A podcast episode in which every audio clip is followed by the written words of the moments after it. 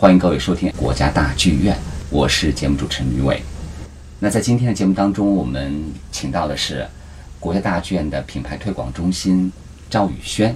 在这个时间当中，我们带着欣赏一下即将带来的这几场音乐会的精彩的听点。宇轩，我们先跟听众朋友们打声招呼。听众朋友们，大家好，我是国家大剧院的赵宇轩。漫步经典对于我们很多听众来说，名字非常熟悉，给大伙儿说一说。嗯，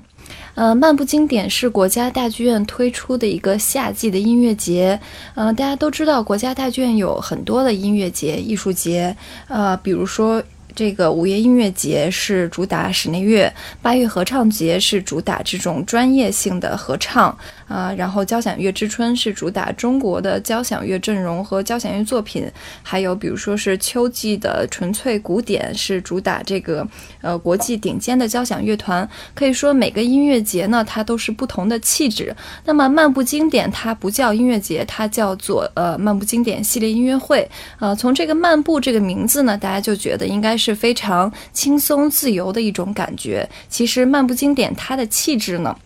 可以说是国家大剧院最为轻薄的一个音乐节。呃，那么说到古典音乐呢？呃，因为古典音乐它是起源于欧洲，在中国其实是没有欣赏古典音乐的传统。可能普通老百姓大家更喜欢听的是呃流行乐、摇滚乐。呃，比如说是周杰伦，他如果开一场音乐会，会有很多人去买票，可能会一票难求。但是在古典音乐，呃，对于普通人来说，可能觉得会有点高不可攀，呃，会觉得距离我们的生活非常遥远。很多人是不愿意走进音乐厅，因为大家觉得。古典音乐我们听不懂，呃，为什么听不懂呢？因为大家可能觉得古典音乐它里面有这种非常深刻的哲理性啊、历史人文啊蕴含在里面，所以我们把交响乐称作严肃音乐。但是其实呢，听交响乐也可以不用那么严肃。呃，我们漫步经典要做的呢，就是要给交响乐演出摘掉这个严肃的标签。通常来说，一部交响曲它大概是有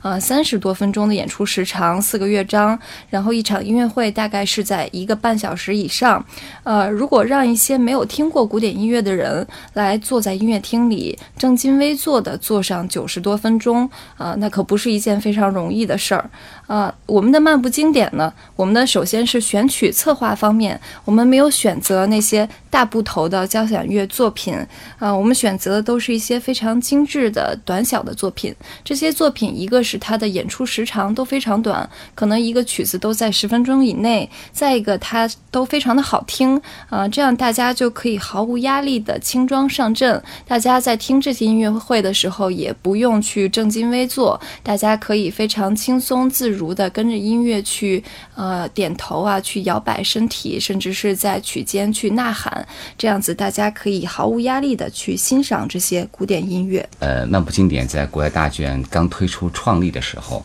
还有这样的。一种形式，比如说户外哈，还还会有通过媒体的直播，还有 LED 屏的这个闹市区的一些直播和转播等等。那现在今年的这个漫步经典，除了正式的演出之外啊，还会有哪些比较有意思的特色？嗯，呃，今年我们是没有在做这个户外了，因为考虑到大家的安全，在一个夏天确实是在户外会比较热，可能大家在室内会吹着空调，会比较舒适的去欣赏这个音乐会。但是今年呢，除了这个音乐厅里的演出外，我们还会一共有六场演出，其中五场我们是通过直播的形式去在网络和电视平台去播出。这样子，大家如果没有时间走进音乐厅，或者是外地的观众，就可以非常常。轻松的在家里，像看世界杯足球赛一样，去喝着啤酒，吃着小龙虾，去欣赏这个音乐会的直播。同时，在演出的现场呢，我们可能会去提供一些中场会呃卖一些酒水饮料，嗯，给大家解暑。嗯，宇轩啊，的确。通过这样的比较浅显易懂的，从自身学习音乐的状状态当中，给很多朋友们带来了一些关于漫步经典的音乐会的听点和享受的方式。那其实呢，我们说到这个漫步经典，可能刚才的一段介绍只是大概的把我们二零一八国外大剧院的办漫步经典这个演出的这个特色和概况做了一个介绍。之后，我们继续请宇轩和朋友们一起来将这一次的几场精彩的音乐会的这个。看点，我们再做一一的详细的推荐，并且我们会带来一些精彩的曲目的提前预热欣赏。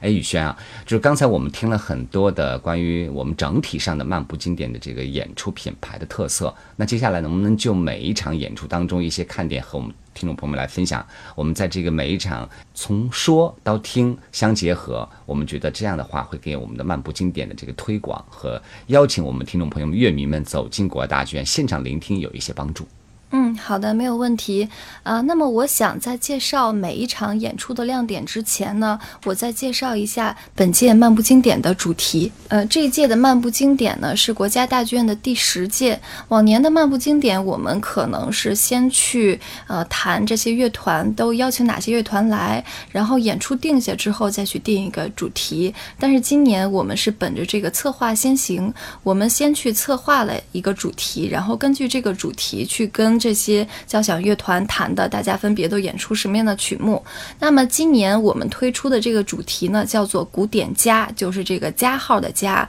呃，这个意思是说呢，给古典音乐加点料。怎么加料呢？因为呃，这次的演出呢，除了纯正的古典作品之外，我们还融入了一些其他的元素，比如说是摇滚乐呀、芭蕾舞啊、呃电影音乐呀、爵士音乐剧这些都融在这些曲目里。在这些曲目里呢，大家会觉得非常轻松、有趣、好玩儿，呃，会觉得古典音乐也非常的时尚。嗯，其实说到这个感受哈，我前两天听，嗯，在国家大剧院音乐厅上演的柏林爱乐十二把小提琴音乐会的时候，他们也选择非常有代表性的作曲家的曲目，他们也会用人声口哨哈，还有一种脚步的那种蹬地板的那种节奏感，嗯，把这个乐曲啊变得更加花式了。嗯这好像是不是现在未来嗯？接下来，古典乐这个演奏表演方面一些探索啊，毕竟现代的乐迷和现代的听众，他的这种感官会越来越张开，他不像我们以前老一辈的那种乐迷和观众，他会正襟危坐，嗯坐在那儿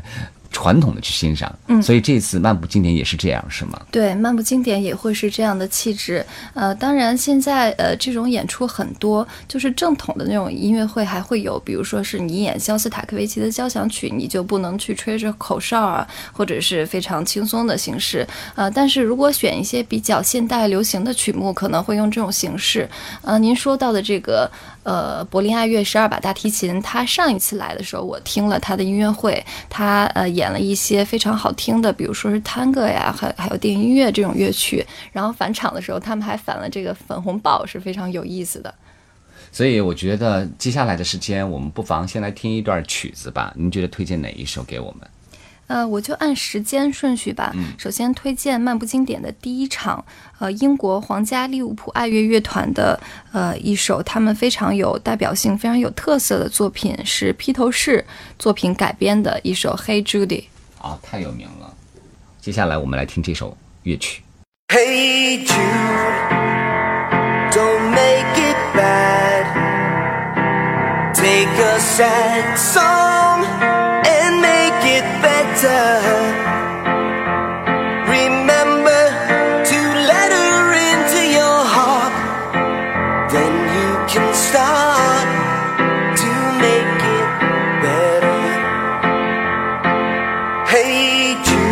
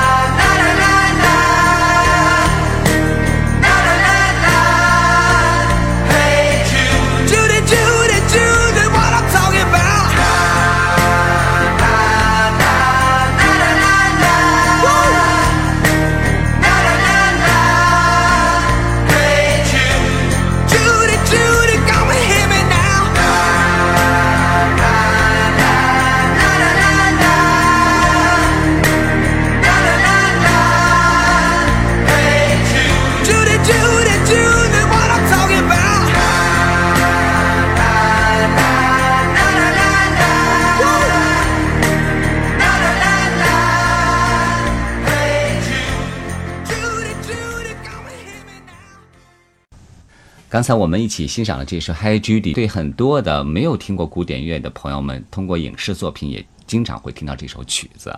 那这场音乐会除了这首曲目会演奏以外，它的这个整体的一个听点是在哪里？嗯，大家听完了这首《Hey Judy》，可能就知道这场音乐会的主题是什么了。这场音乐会呢，就是古典加摇滚这样一个主题。啊、那么说到摇滚音乐，尤其是欧洲摇滚乐呢，我们一定绕不开一支乐队，就是披头士。呃，披头士呢，它可以说是非常家喻户晓的一个具有传奇色彩的英国摇滚乐队。呃，因为在二十世纪五六十年代呢，摇滚乐曾经被认为是呃呃美国的特产，但是披头士乐队自从一九六零年被这个歌手约翰列侬组建以后呢，他可以说是开创了这种英伦摇滚的新纪元。从此以后，不是只有美国才有摇滚乐了，而且披头士的唱片在美国也卖得非常火。呃，那么这场音乐会呢，呃，它是呃英国的皇家利物浦爱乐乐团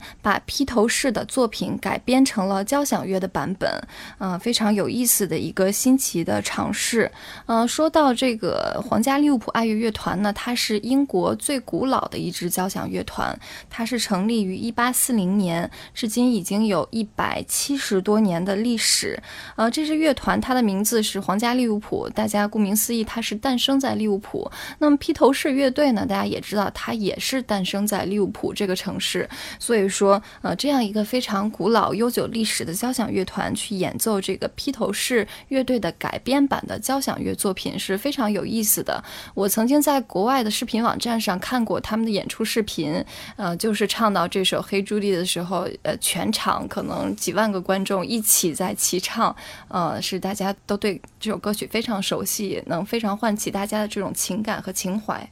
而且有一句中国的成语哈、同根同祖同源，嗯对吧？所以同样诞生在利物浦，呃，那 Beatles 和皇家利物浦的这样一个乐团哈、我相信在现场一定会听到他们共同的一个爆发点。嗯，那这场演出是几月几号呢？这场演出是七月十八号。啊、我相信我们很多朋友听完宇轩对这一场演出的推荐之后啊，呃，一定和我一样会有期待。毕竟，虽然平时不太会去接触 Beatles 的这个他们的演绎的一个作品，因为你可能更偏爱古典的话，但是同样来自于同根同源的利物浦的交响乐团，可能就会有一种期待感。哎呀，在音乐厅哈这样的氛围下，带有摇滚元素的东西，将会给我们的耳朵送上什么样的一道大餐？我们可以期待一下。嗯，那我们下面一场音乐会，还是请雨璇来首先把曲目送出来。嗯呃，那么皇家利物浦爱乐乐团这次来中国是第三次来，是由他的音乐总监瓦西里·佩特连科亲自挂帅过来巡演。呃，除了十八号这场披头士的曲目之外呢，他们还将带来一场纯粹古典的、呃纯正古典的曲目，就是十九号那场演出。啊、下面我们先给听众播放一下呃柴可夫斯基的 F 小调第四交响曲。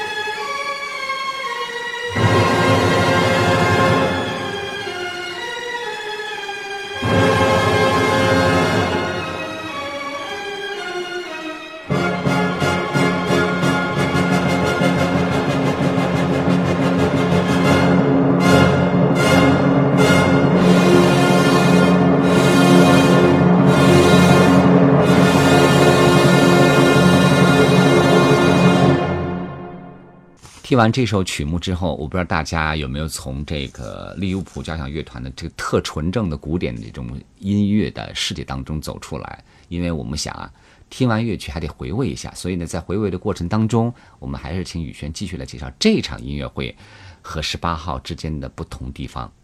嗯，呃，这场音乐会它的标题叫做“纯正古典”，那么它是选了一整场这个古典音乐里面最具代表性的这种经典的大师名作，有威廉·沃尔顿的《约翰内斯堡节日序曲》，还有贝多芬的非常出名的呃第三号钢琴协奏曲，还有咱们刚才听到的这个柴可斯基第四交响曲。呃，那么说到贝多芬呢，他肯定是古典主义里面里程碑式的一个作曲家。呃，我们这次选的他这部第三号钢协也是贝多芬的一个里程碑式的作品。呃，这部作品是他在一八八零年法国大革命以后创作的。呃，在那个时期呢，贝多芬他自己本人是经历了这种欧洲社会的巨变，呃，所以他的钢琴协奏曲。因为贝多芬他一共写作了五部钢琴协奏曲，其他的全都是大调写作的，只有这一部钢协是用小调去写作的。小调大家知道都呃非常擅长表达这种忧伤的呃悲怆的情绪，所以他用这个 C 小调去表达了那种悲怆和激愤的情绪，然后副部呢又用 E 大调去表达了一种英勇刚毅的气氛，嗯。大家刚才听到的这个柴可夫斯基第四号交响曲，是他创作于一八七七年。那年他刚刚跟自己的学生订婚结婚，但婚后他是嗯过得非常的痛苦，因为他并不爱这个女人。嗯，后来呢，同年他又患上了脑膜炎，所以当时他的这个精神和肉体上正在受到这种双重的折磨。嗯，我觉得这个第四交响曲可能是他自己个人生活的一个写照吧。因为这个作品听起来就是那种非常悲怆、挣扎，那种从声嘶力竭，然后过渡到无力、无奈的这种感觉。我们在这个交响乐爱好者中，经常有这个贝单和柴双的说法。贝单意思就是说，贝多芬的交响曲里面单号数的，比如说三五七九，呃是比较好的。然后在柴可夫斯基的交响曲里面，是以二四六更加受到推崇。我们听完宇轩的这个介绍之后，我们大概就了解到了七月十八号和十九号呢，我们将会通过纯正古典和带有现代元素的摇滚这个音律哈加入的一个 Beatles 乐队的一些曲目的欣赏，感受不一样的英国皇家利物浦交响乐团的演奏效果。接下来的半个小时，我们请宇轩再来推荐另外的两场精彩的音乐会的曲目。那接下来宇轩要首先推荐的是哪一个曲目呢？嗯，下面这首曲目是伯恩斯坦非常著名的一首《康迪德序曲》，呃，它是来自于北京交响乐团的这场音乐会。下面请大家先来欣赏这首作品。好。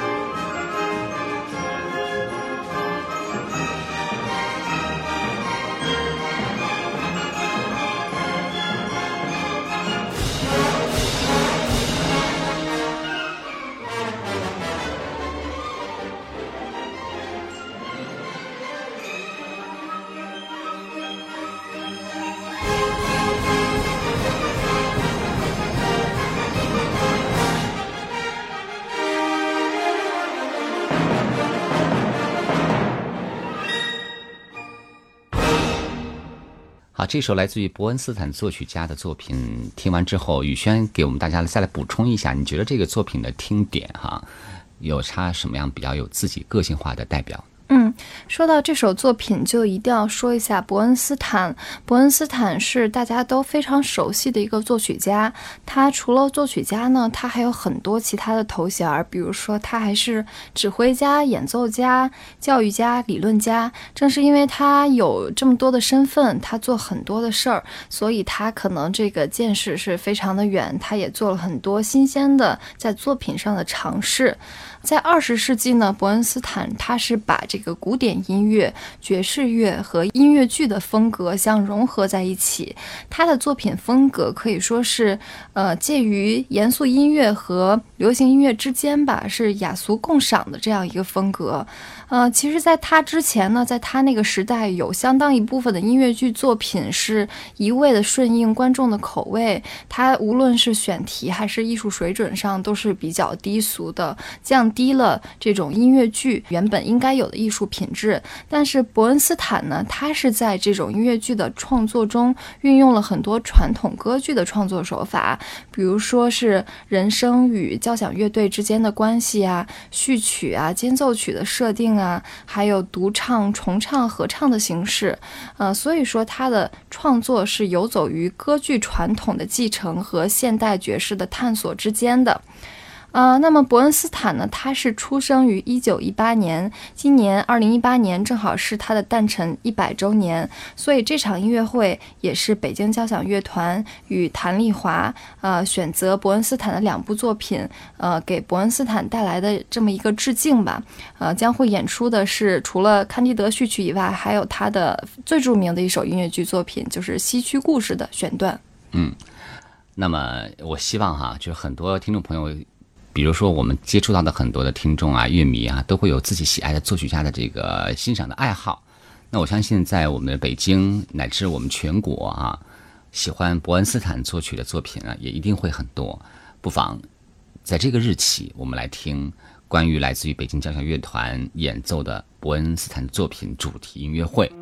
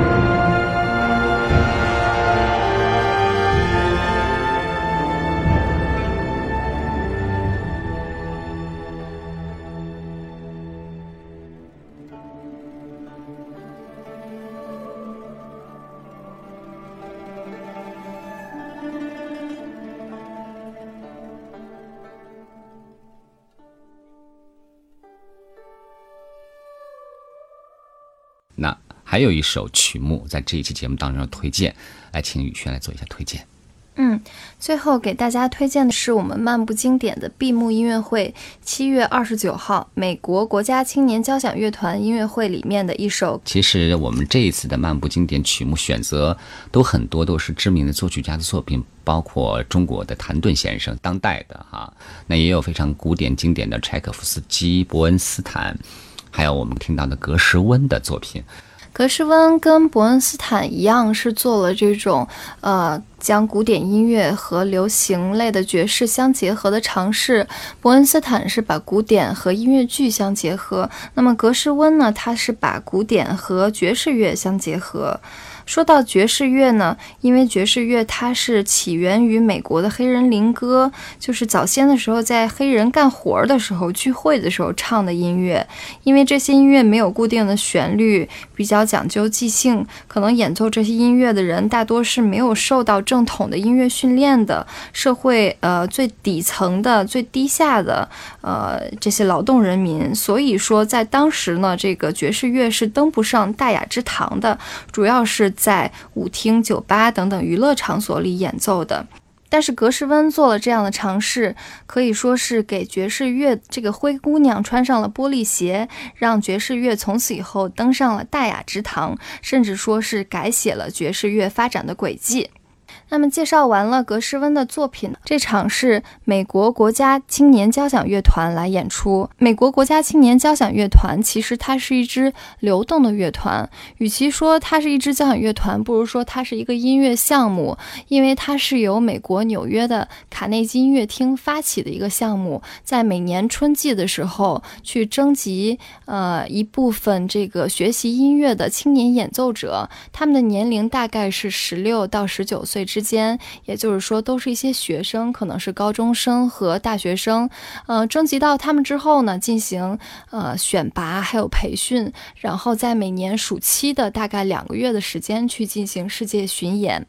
呃，这次担任指挥的是美国著名的一个指挥大师，叫做迈克尔·蒂尔森·托马斯，他的名字非常难念啊，在乐界我们一般管他叫做 M.T.T。他是旧金山交响乐团的指挥，跟美国卡内基音乐厅也有长久的、非常密切的合作。这次他将带领这些孩子们为我们带来这场精彩的演出。嗯，听完宇轩的介绍，大家都应该对本一届二零一八漫步经典音乐会的六场演出有了一定的了解。但是啊，不管怎么推荐，不管怎么样选择代表性曲目来欣赏，那只是凤毛麟角的一面。更希望很多的听众朋友们啊，选择其中的一场或者两场。反正我觉得吧，我应该会去听那场披头士的那个摇滚元素的音乐会啊，英国利物浦室内乐团。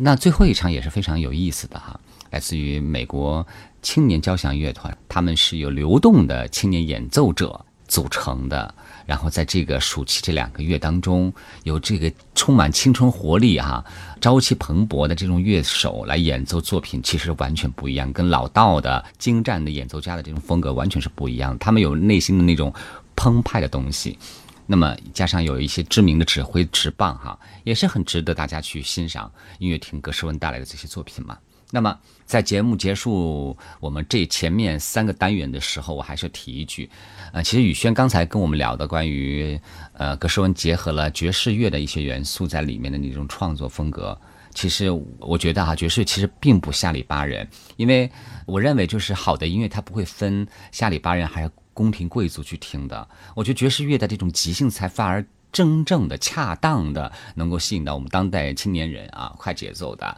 呃，需要放松、彻底奔放的那种期待感。啊，我特别喜欢爵士乐在大剧院演出，我也喜欢爵士乐在酒吧，在一些小的场所演出，因为它能够融合到各种氛围啊，而且即兴是它的特色，就它的节节奏你不能去把握，但它有一种旋律带有 jazz 的那种特别明显的音乐特征，这才是它的魅力啊！不管怎么说，我们短短的这个时间只能够给大家带来一些这样的这个点滴的推荐。但真正要去欣赏，请走进国家大剧院二零一八漫步经典的整个六场音乐会，你可以去官网上了解更多详细的情况。也再次感谢宇轩来到我们的节目当中，哈，做一个非常引导式的一个推荐。